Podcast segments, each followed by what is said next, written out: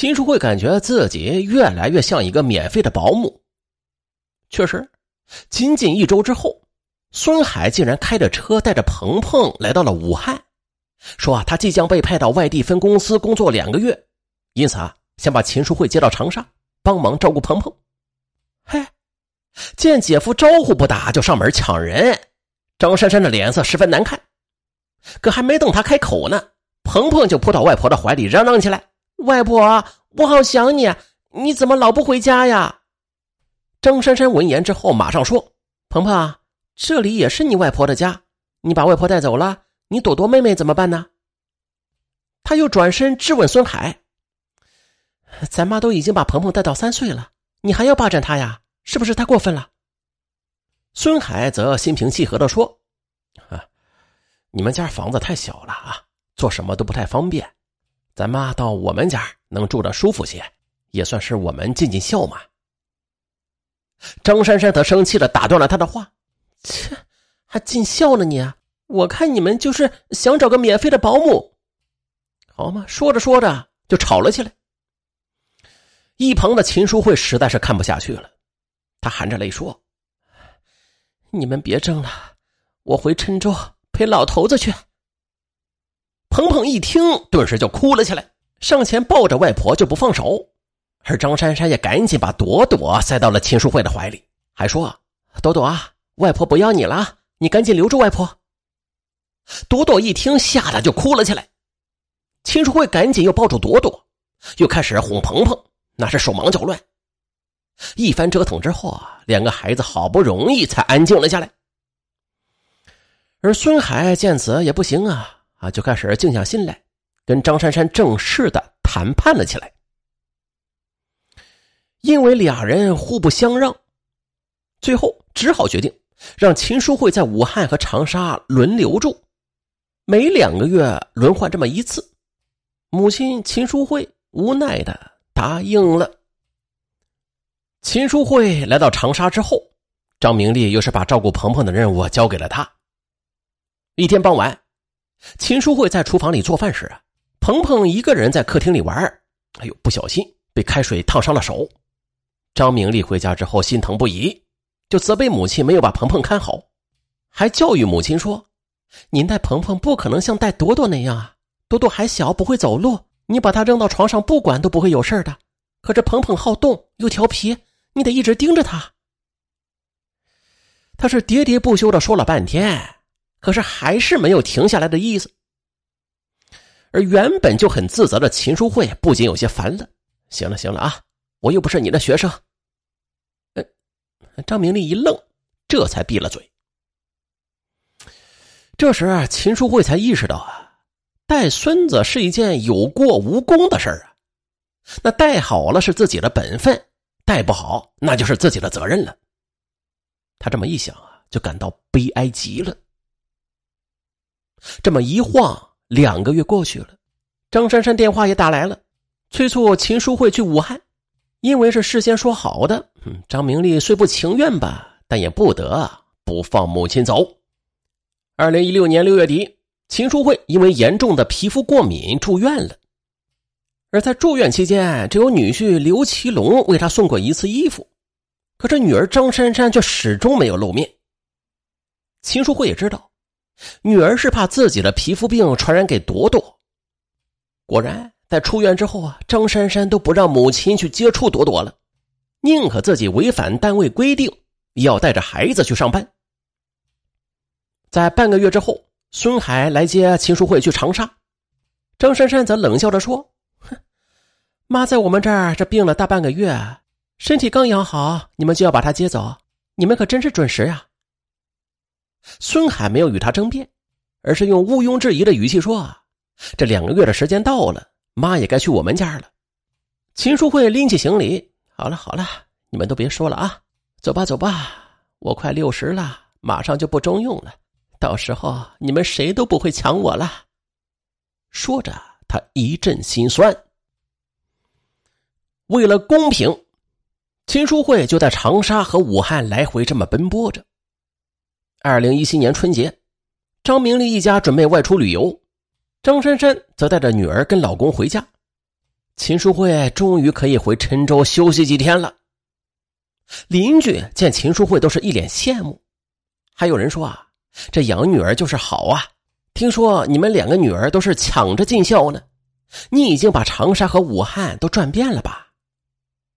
可是秦淑慧却有口难言，他知道啊，这肯定是老伴儿为了面子，故意在邻居面前这么说的。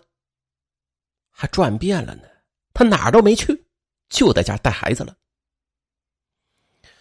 春节期间，已经满六十的张玉辉经过慎重考虑，决定正式退休。他对秦淑慧说：“这几年辛苦你了啊，以后啊，我可以帮你打打下手，抱抱孩子，免得你带外孙也不安心，总惦记着我。” 秦淑慧欣喜不已。假期结束之后。孙海开车来接秦淑慧，听说岳父也要一起去长沙，他先是有点惊讶，但随即又说：“哈啊，这样也好啊，免得我妈两头牵挂。”可是来到长沙不久，张玉辉就感觉头晕、胸闷，浑身不舒服。张明丽就请假带他去医院做了全面的检查，结果被查出啊，他同时患有糖尿病和冠心病。住院一周之后，张玉辉的血糖降了下来，但是医生嘱咐他要长期的服药，定期复查。而这次住院呢，一共是花费了近四千元，是孙海掏的钱。一天，一家人一起吃饭的时候，张明丽无意间问道：“爸，您的医保是在郴州吧？”张玉辉说是的。孙海便嘀咕了一句：“郴州的医保在长沙不能用啊。”真不划算。张玉辉听了，心里很不舒服，因为他知道糖尿病和冠心病随时都可能发作，平时每天吃药也要花不少钱，而且一旦他生病，那秦淑慧就得分心照顾他，不能全心一意的带孙子了。想到这里，他的心里更是难受起来，恨不得马上就回郴州，免得拖累人家。女儿张明丽好像是看穿了父亲的心思，她则淡淡的说：“爸。”既然您来了，就安心住着，给您看病的钱我们还是有的。一句话说的张玉辉红了脸。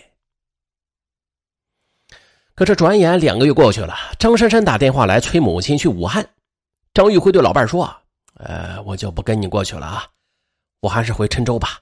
啊，几个老朋友都在惦记着我呢。”秦淑慧只好让他独自回到了郴州。也就是从这之后，秦淑慧的心里又是多了一份担忧。老伴儿一身的病，自己又不在他身边提醒，他会记得吃药吗？这万一发病了，谁来照顾他呀？从此啊，他变得郁郁寡欢起来，精神都有些恍惚，还经常忘了给朵朵喂奶、把尿，在炒菜的时候也经常忘记放盐什么的。张珊珊见母亲失魂落魄的样子，急得不行，便频频的提醒她带孩子得用心一点二零一八年七月，秦淑慧又轮到了大女儿家。在月底的一天，张明丽带着一脸的怒气回到家。秦淑珍问她怎么了，她生气的说：“我爸真是老糊涂了啊！今天我一个高中同学给我打电话，说我爸居然跟一个四十多岁的女人混在一起呢，而且街坊邻居都知道了。”啥？秦淑慧的大脑顿时一片空白。他简直不敢相信自己的耳朵，好不容易回过神来，他又立刻给张玉辉打电话质问他。可张玉辉却说：“啊，他跟那个女人只是普通的朋友，这哪知道别人会穿成这个样子？”可是秦淑慧已经哭得说不出话来了。见状，张明丽接过电话，也是气呼呼的对父亲说：“爸，您在家里风流快活倒好啊，你叫我们做儿女的怎么做人呢？你这样做对得起我妈妈吗？”可是听到这里时，母亲秦淑慧突然冲着女儿大吼道：“你有什么资格这么说呀？如果不是你们这么自私，不让我回家，你爸至于变成这个样子吗？事情还没搞清楚呢，我不允许你们这样说你爸。”说完，秦淑慧冲进卧室，简单的收拾了几件衣服，拎起包就走了。秦淑慧是连夜赶回了郴州。熟睡中的张玉辉被老伴吵醒了。不仅有些来气，我没有做亏心事你怎么就这么不相信我呀？你们的事都传到长沙了，你还说没有做亏心事呢？这两人是一个委屈，一个愤怒，足足吵了一夜。凌晨五点，由于过于激动，张玉辉突发心肌梗死。哎呀，不好！秦淑慧见此，赶紧拨打了急救电话。可是救护车刚刚赶到，张玉辉就停止了呼吸。生儿育女，培养下一代，是父母的分内之事，也是父母不可推卸的责任。可是现在却越来越多的年轻父母，他只管生，不管养，居然把养育自己儿女的责任扔给了他们的父母。可是毕竟父母也是人呢，他们已经带大了一代人了，却还要再带一代人。可是随着年龄的增长，他们的身体确实是一个沉重的负担。啊，这时啊，子女就该多给父母一些亲情上的关怀，让他们能够轻装上阵，在带孙辈时自然享受天伦之乐，而不像像本案中的张明丽姐妹俩，对母亲进行胁迫和压榨，让母亲去背负着沉重的压力和负担。那并且像这样的类似的事有很多啊，咱们之前就说过一起，这又是一起。啊这生活就像是一道多元方程式啊！这老人带孙的行为，其实也并非是无解的。以此节目也是希望天下的年轻父母能够从中悟出一些道理吧。好了，我是尚文，咱下期再见。